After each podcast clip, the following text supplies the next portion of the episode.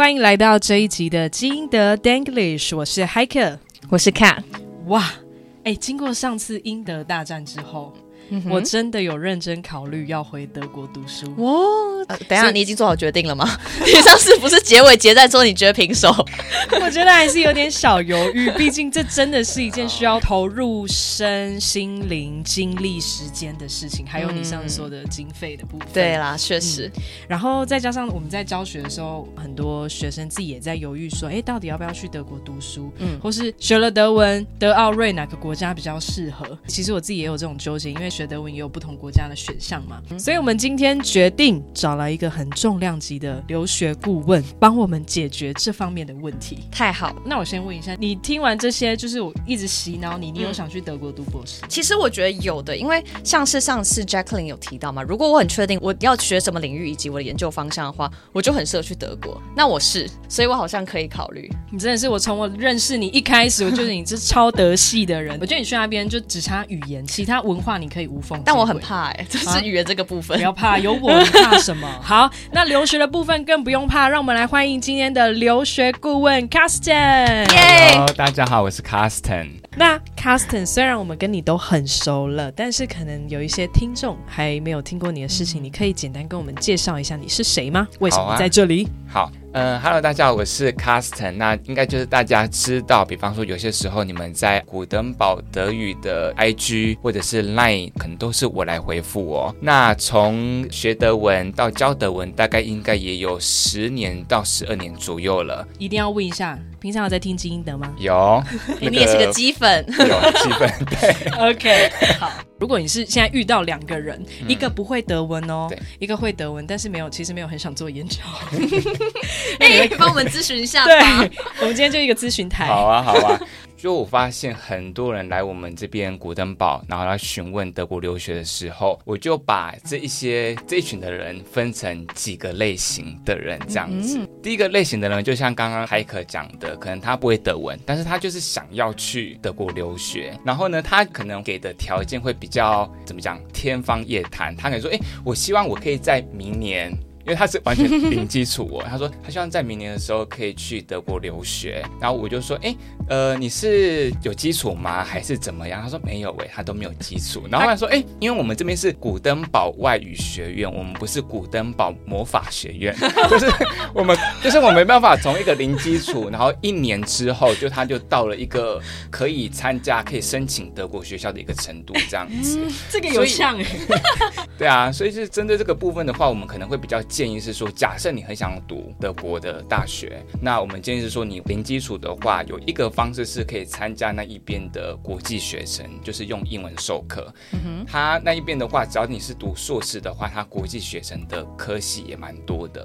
但如果你是学士的话，我们就不太建议了，因为学士的国际学生他就相对的少很多这样子。所以就还是要会德文会比较好。如果你是学士，就是要读大学的话。对，我们还是会建议一定要预留大概三年到四年的准备德文的时间，就是要通过这个 TestDaF 一个类似那种德文版的雅思，嗯，然后这样子再申请的话，会对自己的科系的选择会加分，而且会多很多。嗯，对，三到四年。哎，那你刚刚讲到那个跟你说明年想要通过德文检定的学生，嗯，他应该不是十二月问你吧？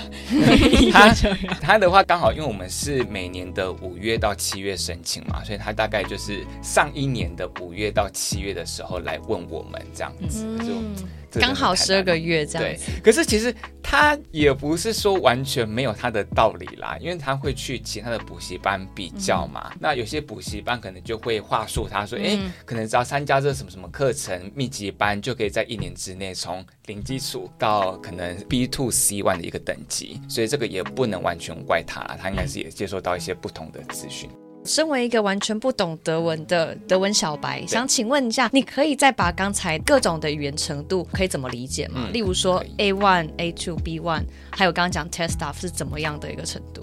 对，就是欧洲有个制定共通标准语言的一个机构，然后他们就是把它分成六个等级，从 A one 是最基础的，再来是 A two，那 B one、B two 的话，就把它想成它就是中阶了。所以 B one，然后 B two，在最高的话就是 C one、C two，C two 就是类似母语者的一个等级这样子。那如果要申请德国学校的话，要通过有一个程度叫做 TestDaF，对应到刚刚的这六个等级的话，大概就是介在 B two 到 C one 左右，所以大概是高级德文。哦、嗯哼，对，跟雅思差不多的样子。对，雅思大概六到七分左右。对，差不多。哎、嗯，不过是不是你要选择的科系跟各家学校的要求其实也不太一样？因为我有些学生也是准备 Arts Five 就好，有些可能 B two 啊 B one 就其实很不一定哎。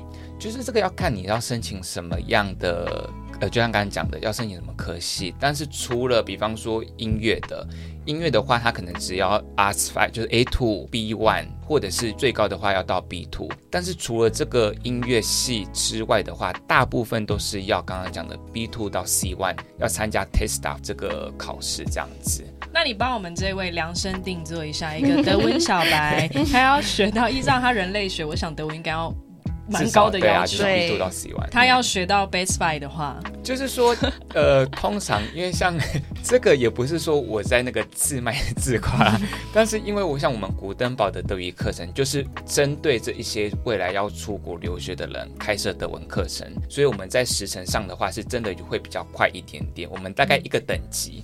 就大概是半年左右的时间，嗯、所以从 A one、A two、B one、B two 大概是四个等级嘛，嗯、所以这样的话大概需要两年。嗯、但是因为还要再加上通过那个 test staff，那个也需要准备个半年，嗯，所以大概是两年半。嗯、但是为什么我刚刚讲三年到四年呢？因为我觉得还是要抓个半年到一年的一个缓冲期，嗯，所以。就是会需要三年左右，真的，这方面德文老师可以挂保证，就是一直要看到我们上班的密集程度，就知道，嗯，古登堡的课程真的是很密集。哎、啊，对，那我想知道，如果说我要准备这个两年半的话，我每周需要花多少时间在德文上？嗯，我们会比较建议，假设你是一个自律型的学生的话，还是会比较建议至少平均每天要花两到三个小时，因为像我们的话，就回家会派作业，然后也会有考试。然后你要参加电话测验，所以这些都是要准备的。而且你说要考检定考的话，单词量的累积啊，或者是可能要每天要不断的去写什么东西，这都需要时间。嗯，所以大概平均二到三小时这样子。哇哦！最近在上课的时候发现一件事情，就是当然语言是非常需要准备的一个层面，但我发现啊，因为我们台湾思考的模式和逻辑真的跟欧洲有差。但如果你已经具备德文脑的话，嗯、我觉得你很能去应付他们那些考试的架构，嗯、无论是口说啊，那个或是写作的部分。嗯嗯，所以除了语言要适应以外，我觉得思考逻辑如何说对他们的逻辑，才可以跟他沟通的时候，是真的有效率，对也是一个很重要的事情。嗯、然后再的话，我也想要讲到，就是如果。假设想要切换跑道的话，因为我们有一些的咨询的学生，他可能一开始是读教育，嗯，但是他可能想要读硕士的时候呢，想要读商业商科的部分，嗯、或者是可能理工的。但是在德国，他们如果说你要读硕士的话，我相信海可应该也知道，如果你的学士读什么科系，比方说我学士是读教育的，嗯，那么基本上我硕士的话也是要申请跟。教育系相关的，不太能够那么恣意的去切换跑道这样子。然后这一点的话，好像跟其他的国家不太一样。真的欢迎大家去复习我们上一集的英德大战。没错，对，我们有分析过英国有它的弹性，对对，但德国也有它的优势，所以就是看大家要的是什么。但是我发现现在很多的学生他们会说，好，那没关系。比方说我在台湾，我已经读完学士，读完大学了。嗯，他说那没关系，那那我在德国那一边从头来，我在读一个可能他想要申请科系的学士，比如他在那边在读第二个大学，也是有人这样切换跑道的。这样子会花费多少时间？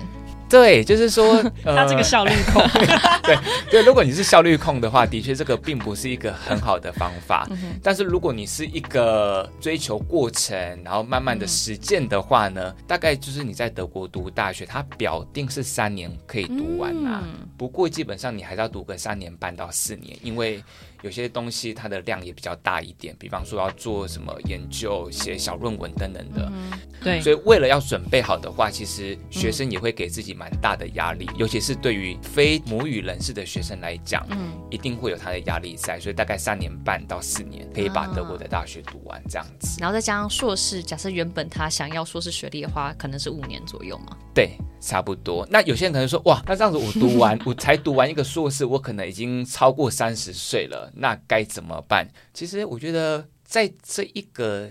因为我觉得这算是一个年纪的一个迷失，尤其是对于台湾来讲，嗯、你都读了三十几岁，然后才读完一个硕士等等的。嗯、但是其实好像对于德国人来讲，他这个并不是一个问题，而且很多的德国人，他们可能是先工作了一段时间之后。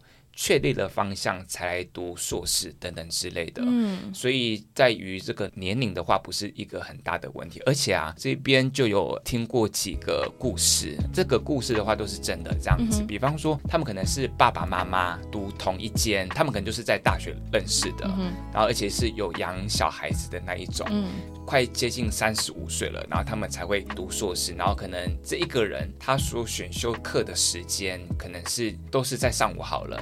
那可能爸爸就是在下午，至少每个人都有轮流可以照顾孩子的时间这样子。嗯、然后，好对啊，哦、对对对，而且他们其实有些时候学校也会有那种类似托婴所，所以你可以很放心的把孩子丢去那一边。嗯，这，这个真的不用担心哦。对对对对，所以我是觉得德国的高等教育体制，他们蛮好。我觉得他的优点是说他们蛮人性化的，嗯、不会说你今天被孩子被绑架了，或者是被工作绑架了。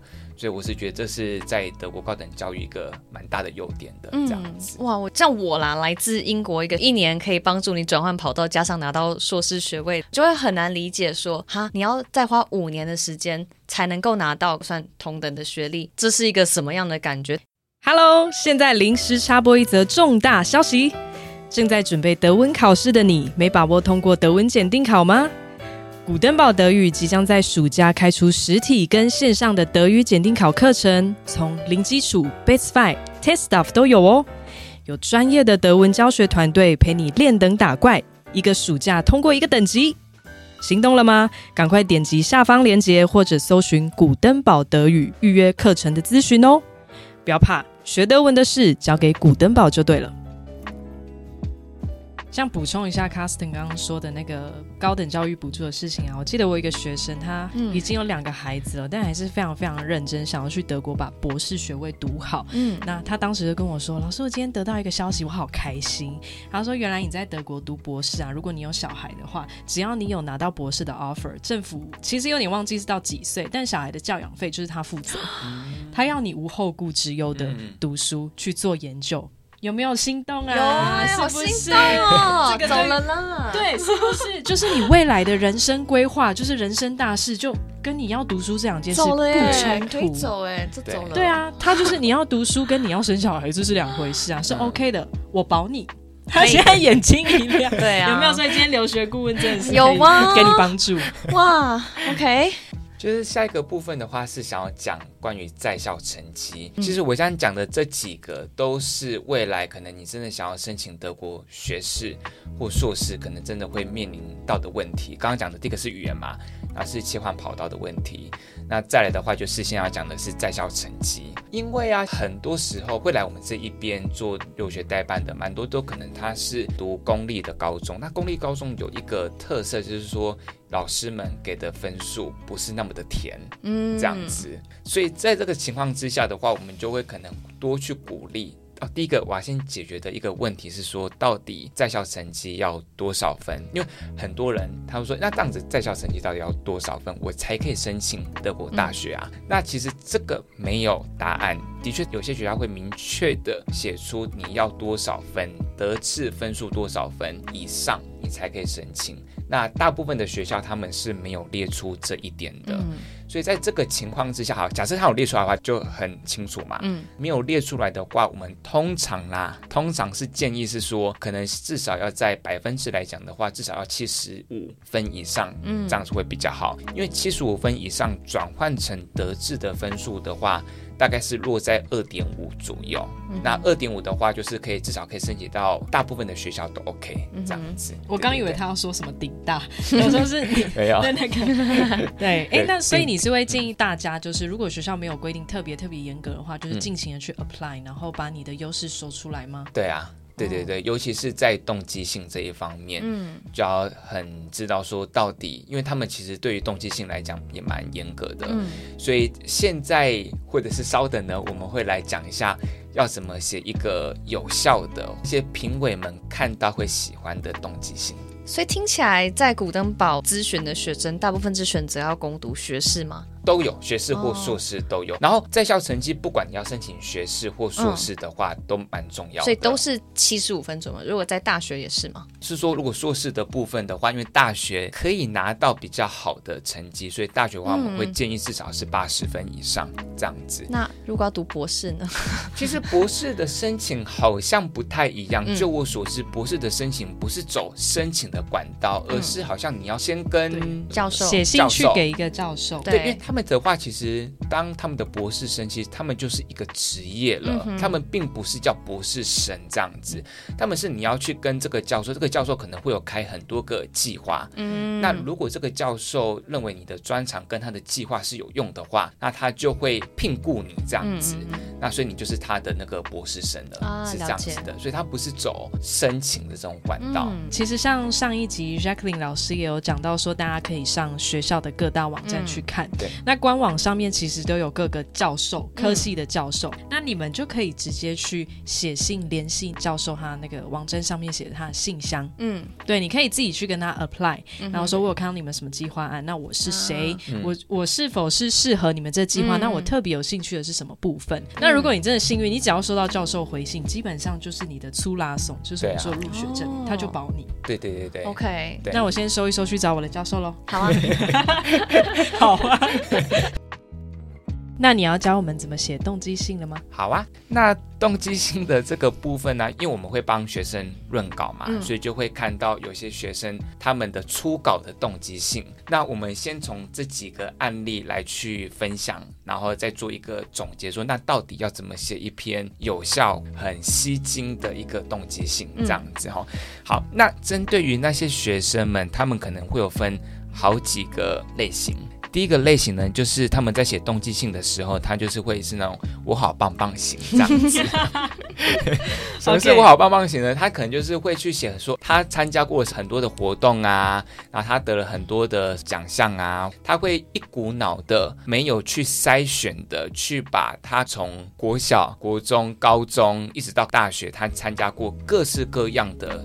活动经历都把它写上去了，但是呢，这个部分呢，它就少了一个关联性。嗯，我想先讲一个重点，我们当然非常的鼓励你要多去参加一些课外活动、比赛、志工、实习等等的，这些都是很欢迎的。那只是说参加完之后，我们再放到我们的履历的时候，不应该它只是一个事件而已，而是说。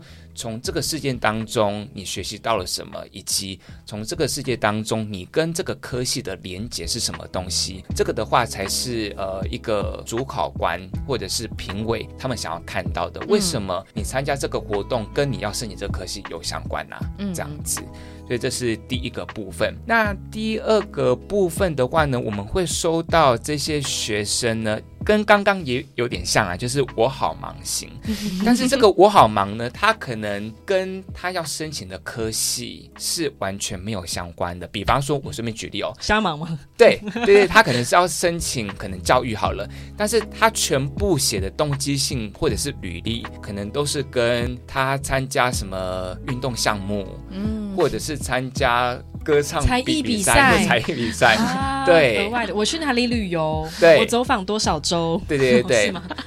对，那当然说，就是说这个当然也不是说完全不能写，就是说。有些东西还是可以把它带一下，但是呢，这个可能就会比较发散。嗯、那对于德国人来讲，他们就会比较怕这种很发散的履历这样子。他需要 focus。对，嗯、你要聚焦在是说好。假设你就是真的，即使你要申请教育，那你可能你很多的活动都是跟运动有关的。那怎么从把运动切入到这个教育？嗯、这可能就是我们这些留学顾问要去帮忙一起思考的一个、嗯、总结回来。对对对对，嘿呀、啊，因为这个一定都还是可以用不同的角度来切入这样。子。嗯，好好玩哦！还有什么类型呢？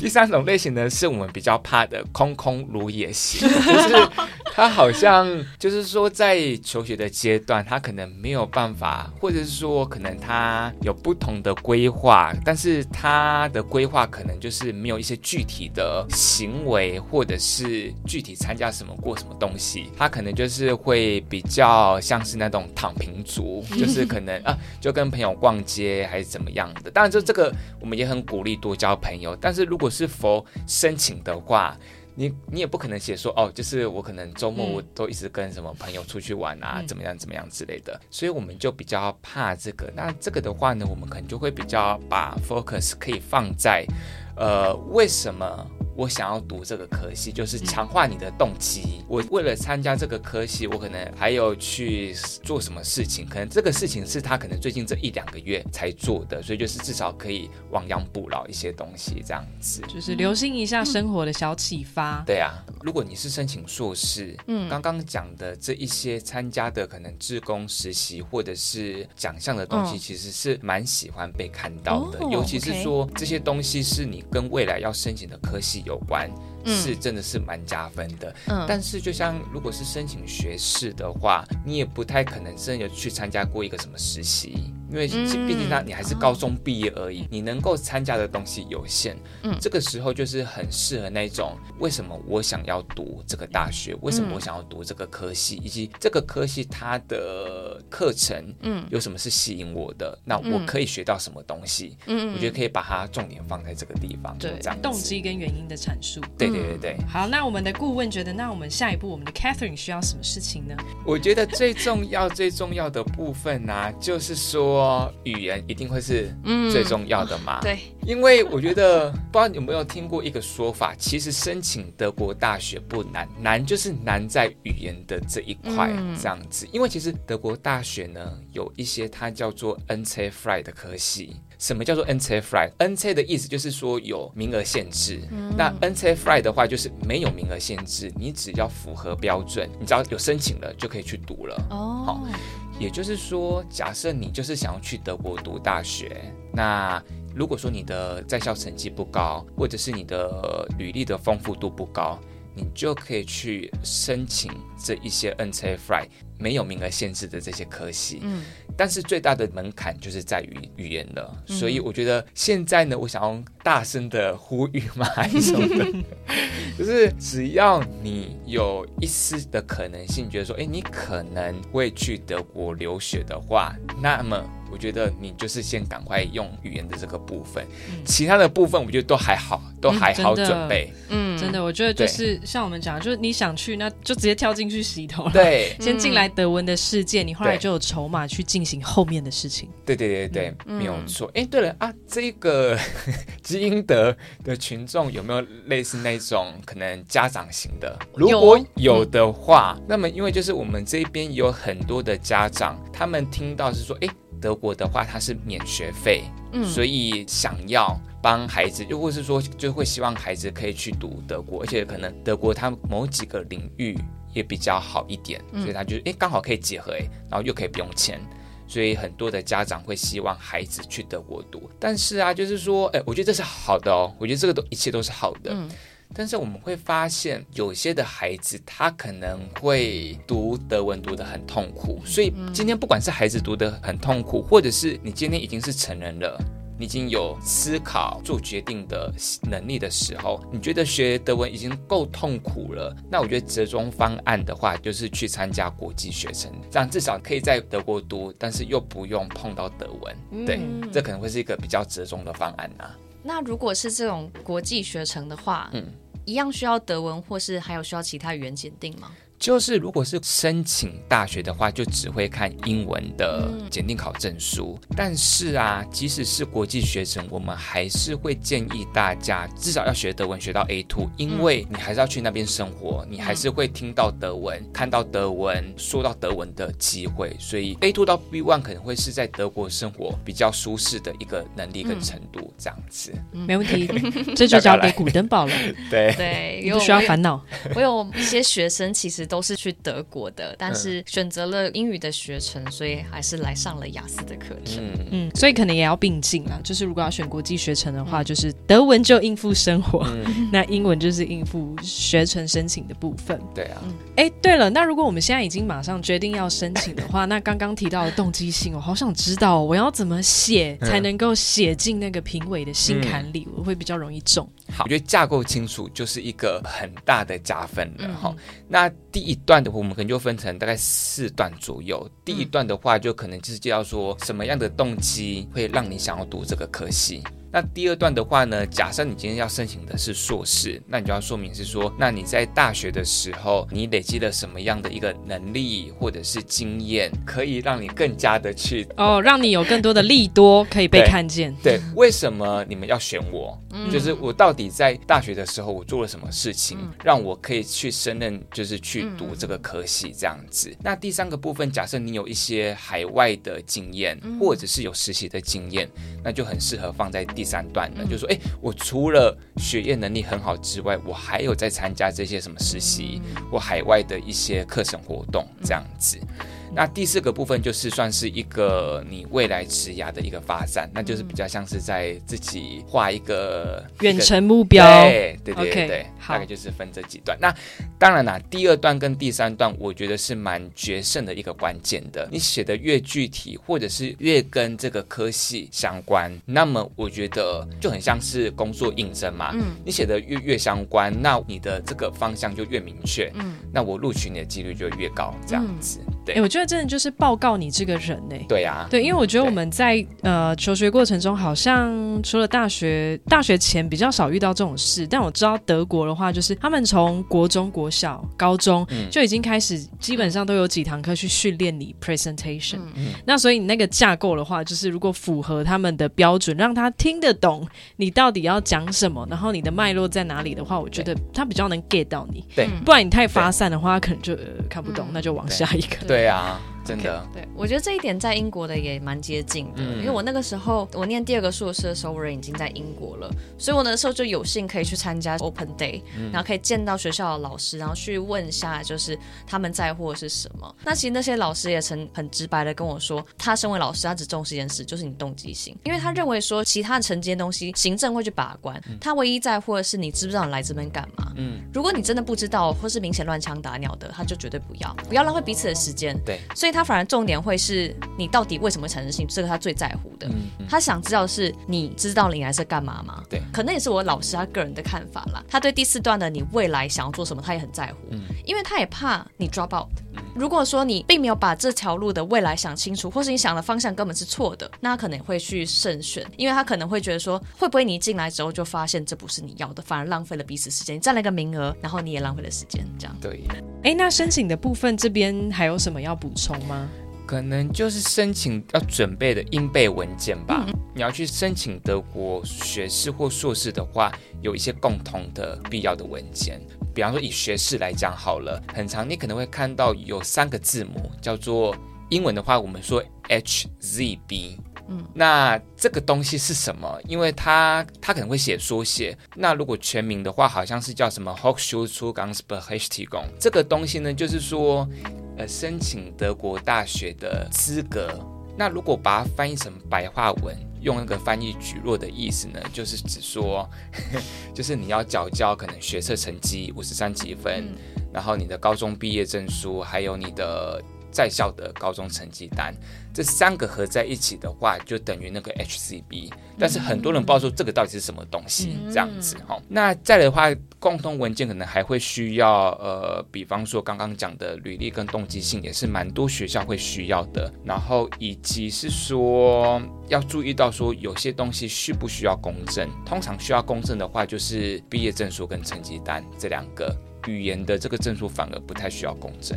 OK。因为毕竟就歌德学院颁发的证书，他们应该是挺相信的，啊、或者是 TestDaF 颁发的，因为也都是他们半官方的那个机构，嗯、所以应该是不会有什么太大的问题。这样子，嗯、那只是要特别要注意到的地方，有一个比较麻烦，就是说你准备好这些文件之后，你到底要送去哪一边？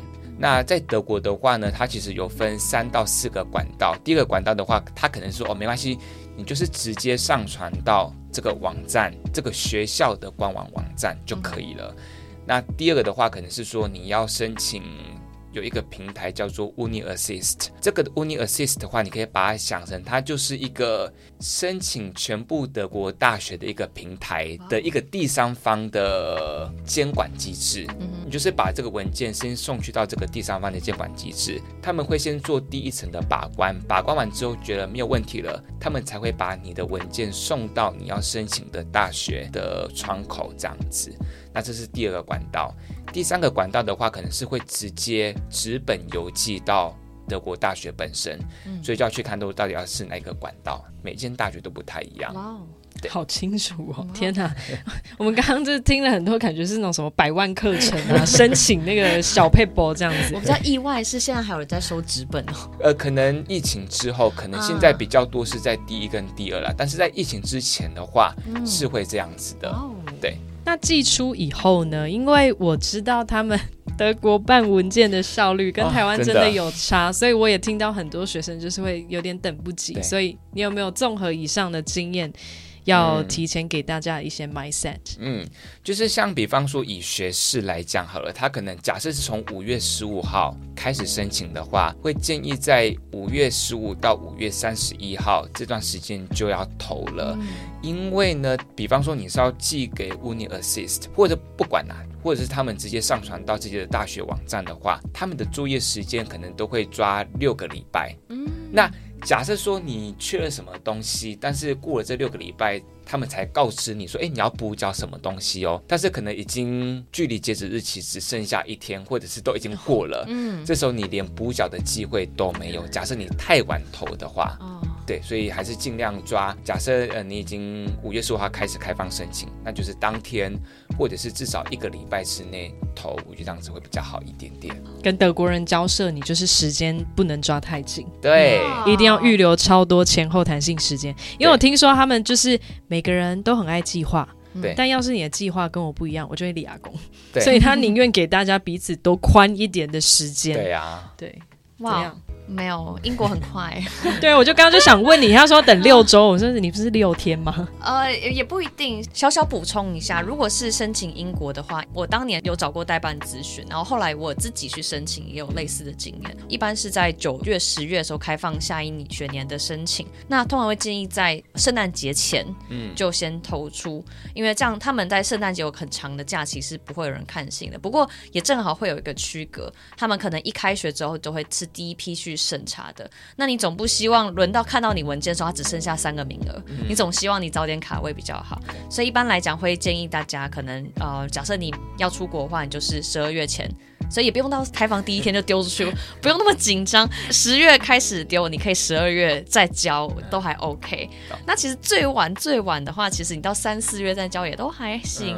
我记得其实我第二年的时候，因为我当时还在忙学业吧，我记得我当时寄出的时候应该是二三月的时候才寄出，那我四月的时候就拿到回复了。对，那一般来讲，甚至还有那种六七月丢的，然后就回复立刻办签证那种，也是可以。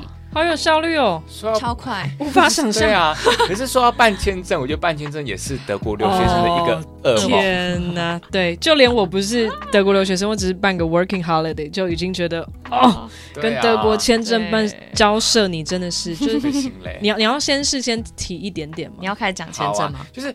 我觉得不管今天是办签证还是德国留学，嗯、我觉得你要先把你的心胸先打开。真的，你要把你的耐力点满，耐心点满。对对对，就是我觉得你就是要先保持着你是一个菩萨，讲得超好。然后你要去看这些工作人员，你的包容度才会比较大一点。不然，因为就是我们曾经可能有学生的家长，他就是因为真的。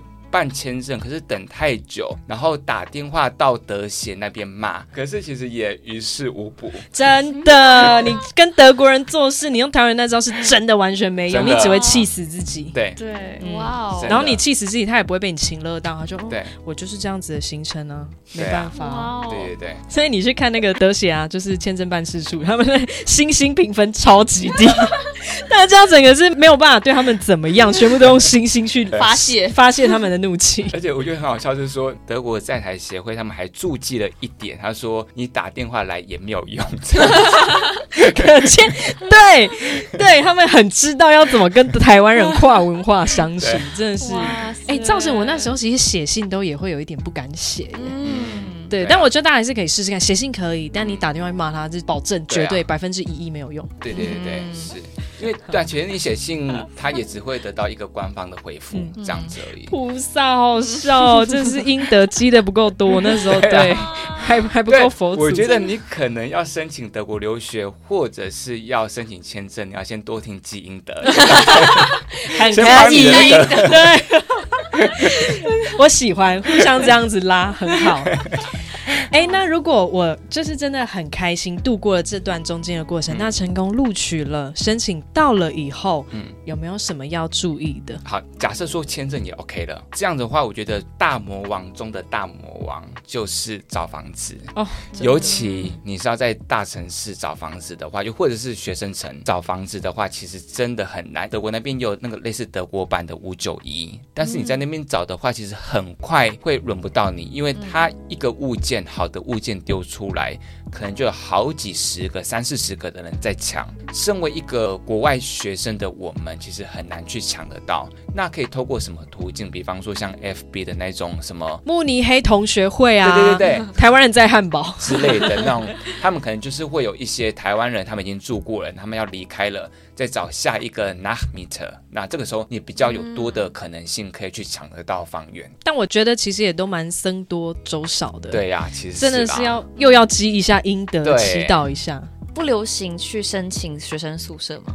可以，但是你可能通常要到第三年或第二年下学期，可能才会比较抽得到。没没有私立的学生宿舍，专门租给学生那种。哎可能也是有，不过因为有很多时候会有考量经济的预算，嗯、所以蛮多人是不会考虑这个部分。因为我记得那种私人的比较贵，而且其实讲到学生宿舍这件事情，我觉得我们的定义跟德国那边也不太一样。因为我们台湾会觉得说，哎，我申请上这个大学，我就是这个大学的学生，那我是不是就可以有一定的名额去申请学校的学生宿舍？但其实他们学生宿舍大部分都比较像是，可能我是一个房东，我在学校附近买了一个一块。地，然后一整栋我建起来，我说这个是学生宿舍，我只租给学生，所以不是附属于学校的，你没有一定的名额，跟我们不太一样。哦，我这边讲的学生宿舍，可能因为我住伦敦吧，所以其实就很多这类的机构。嗯，那我觉得大部分很多去伦敦人会考虑住学生宿舍，是因为不用担心找房子这个问题，而且你也不用担心有没有室友，然后另外也会有柜台，所以说你也不用担心安保的问题。对，所以还蛮方便的。但一般来讲，伦敦的学生宿舍比较接近，因为像旅馆似的，所以其实就会有人帮你收包裹。哦，然后好棒哦，然后啊然后你就可以打开你的房间，然后躲进去，然后没有人会吵到。哇，那英国加一，对啊，英国加一，对啊，对啊，因为像说收包裹啊，不知道你们有没有听到一些故事，在德国收包裹的故事，就是比方说，可能你在网络上买一个东西，然后他寄过来，然后可能他明明就是写说，哎，已经到货咯，可是你可能打开房门就是都没有看到，嗯，然后有几种可能性，第一个可能性呢，可能是被快递员拿走，他就是拍把那个物品放到你门口，拍张照之后就拿，他就把它拿拿拿走了，那第二个。差点骂脏话，对，真的是就是又又要当佛祖，连住在那边我还要当佛祖，就是天哪！我觉得你去德国，你就是要有那种普度众生的感觉。你这样子真的有人敢去？对，就是我今天这一集的态度，就是我要把就是把大家的都讲出来，把大家的滤镜。这个德国生活的滤镜给拿掉，嗯、看到真实的德国是怎么样子。嗯、那有有些时候是说，可能好快递呢，他按一次门铃，或者是他可能连按门铃都没有按，他就直接说哦你不在，所以他就会寄给你一个一封纸条，然后请你到邻近的可能邮局去领这样子。嗯、不过其实你那时候人是在家的。嗯他们有一个机制，这个机制是很好。他说：“哎，你的包裹可能会在几月几号这一天送达，所以请你在那天要特别留意时间。所以，比方说，我有一次，我就是知道说，哎，我的包裹要送了，所以我那一天一整天都待在家，为了要收到这个包裹。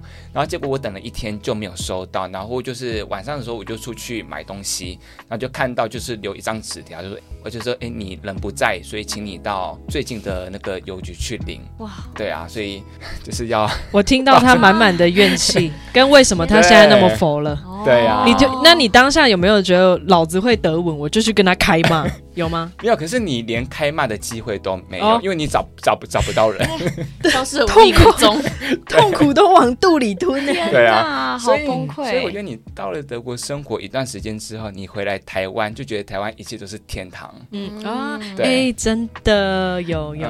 让我回想到玉琪那时候就有提到说，其实，在德国就要修身养性。是不是？你现在一切都连起来了吗？你当时就说，就是你都是还没有听到他这一席话，不然你可能会继续逆来顺受。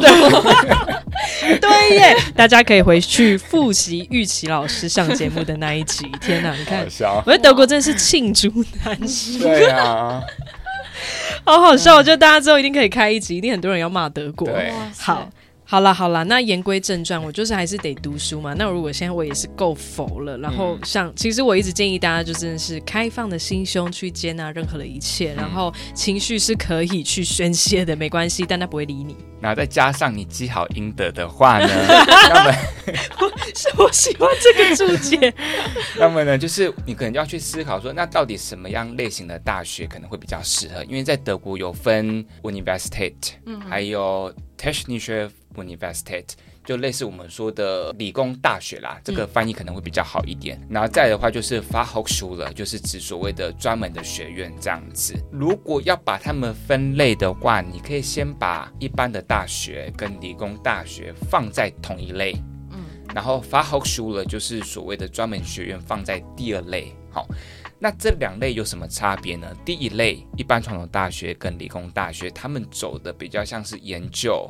比较学术的未来的部分，可能是你可能会在大学继续读博士，或者是当学者、从事研究等等的这一方面。好适合 Catherine，对，那你就是 University，我应该选择这种的。对对对对，没有错。那如果像是呃，那第二类的话，就是 Fachhochschule 的话，就是比较偏向是技职的，他会多安排你一些实习，或者是你毕业之后的话，可能因为你学的是一个技能。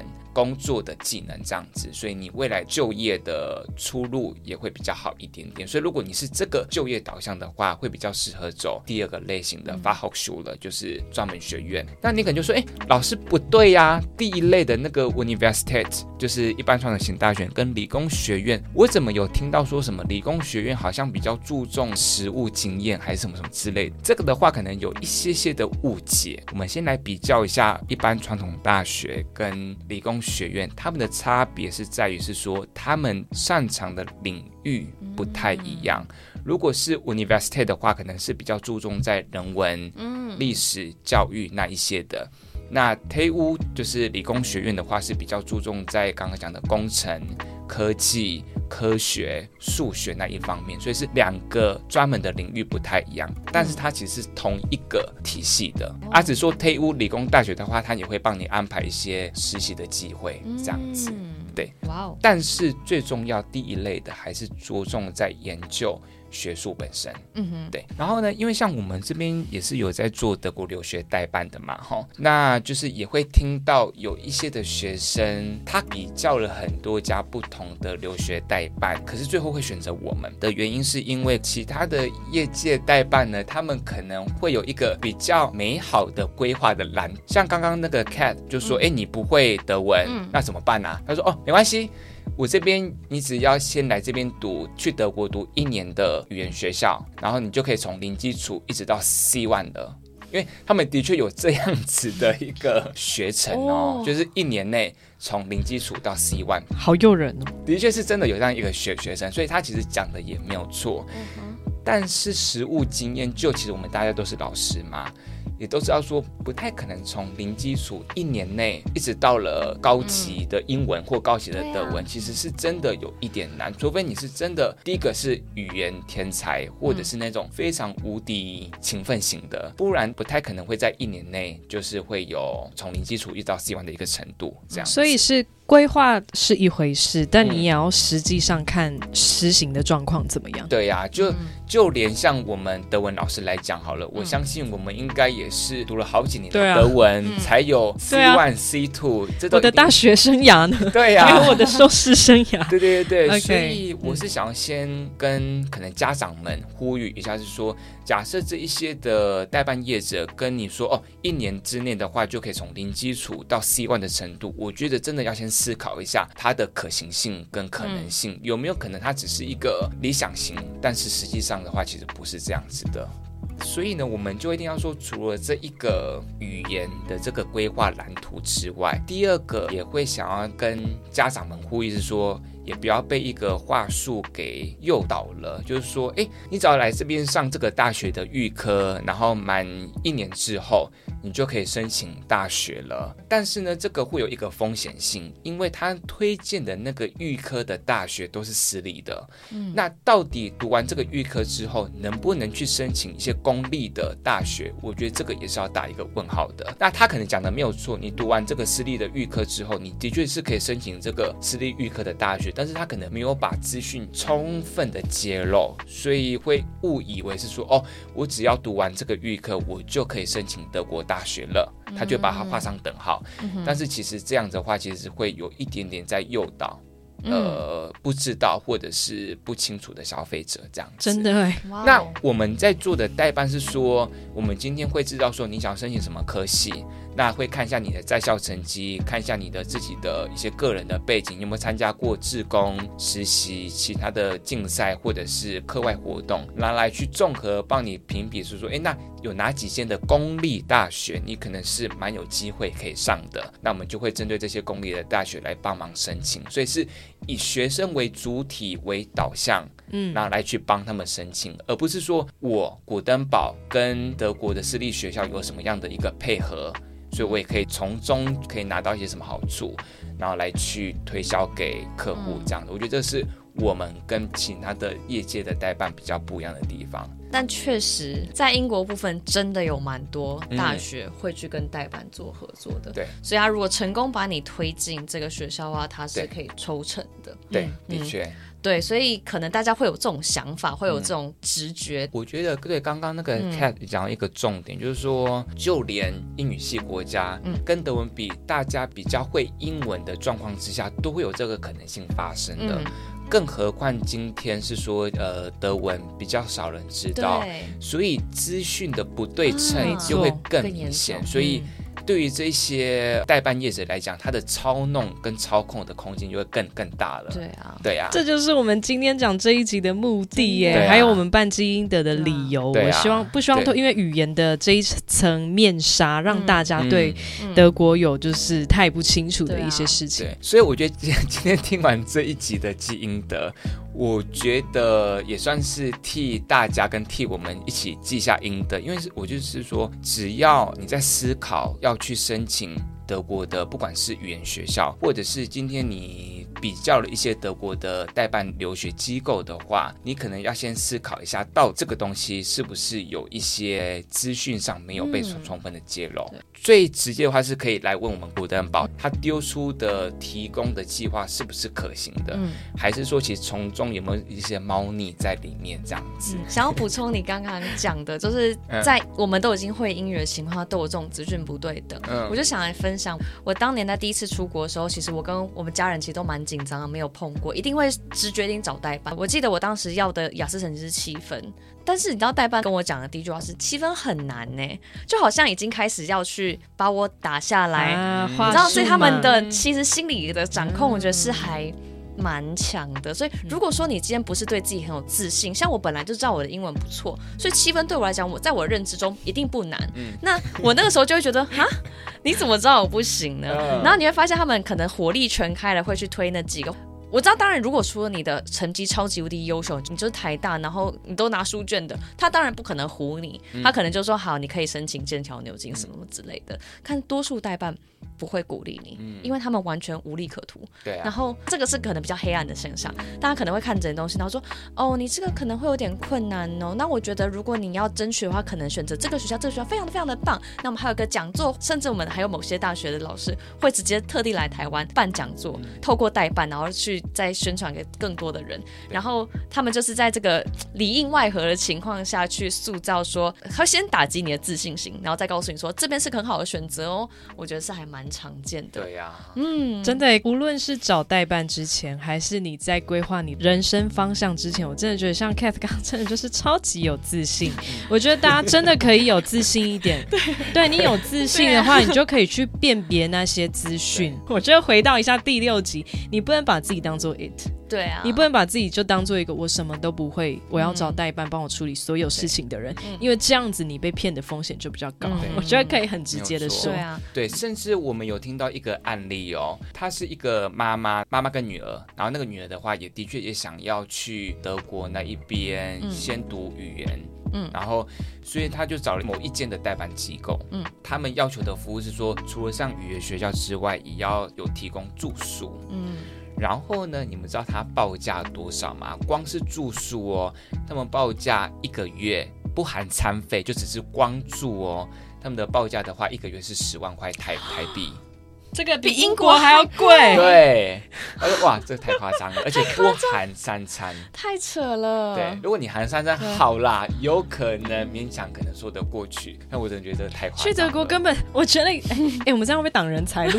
我觉得听完我们根本就知道去德国，你不用那么夸张。对对对，对。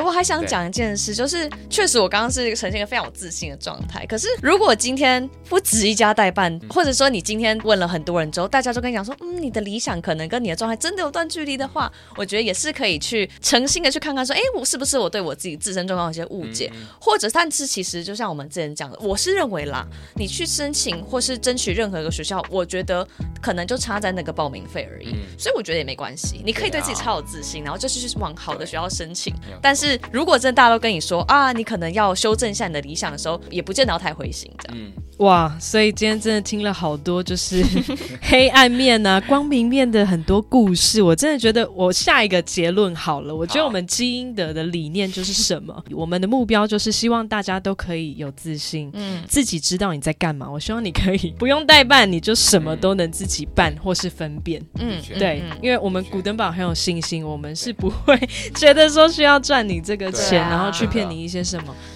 对，而且像我在上一集也有提到，就是我自己觉得啦，在写动机性的这个过程，是你很好去辨别这是不是想念的一个自我审核的一个过程。所以如果你全部都丢给别人做，岂不是浪费一个大好机会？啊、所以我觉得说，不妨在这个阶段，先用问建议的方式，多问各个代办啊、各个老师他们的想法是什么，然后自己用你的心血去写这篇。如果你觉得你连写这篇东西都很麻烦的话，你确定你真的要念吗？对。所以你可以问他，也可以讲，但是最终做决定的还是你自己。啊、不要把这个决定权或把这个自我探索过程交到别人手上，嗯、或是甚至你只要自己写过，你再拿去跟。不管是任何人，像是你跟 Carsten 讨论的话，他都可以更有方向去知道怎么引导你。所以不要完全没有想过就来，我觉得，嗯，哇，今天这一段根本就是一个大师课程啊！天哪，外面哎、欸，你真的是帮大家省下超多代办费，费。对，有很多资料都可以省时跟金钱和精力。哇，今天真的谢谢 Carsten 给我们这么充实、超棒，而且又有人生引导的这种代办资好啦，所以谢谢 Caston 今天来到我们节目上。那金英德今天就到这边去拜拜。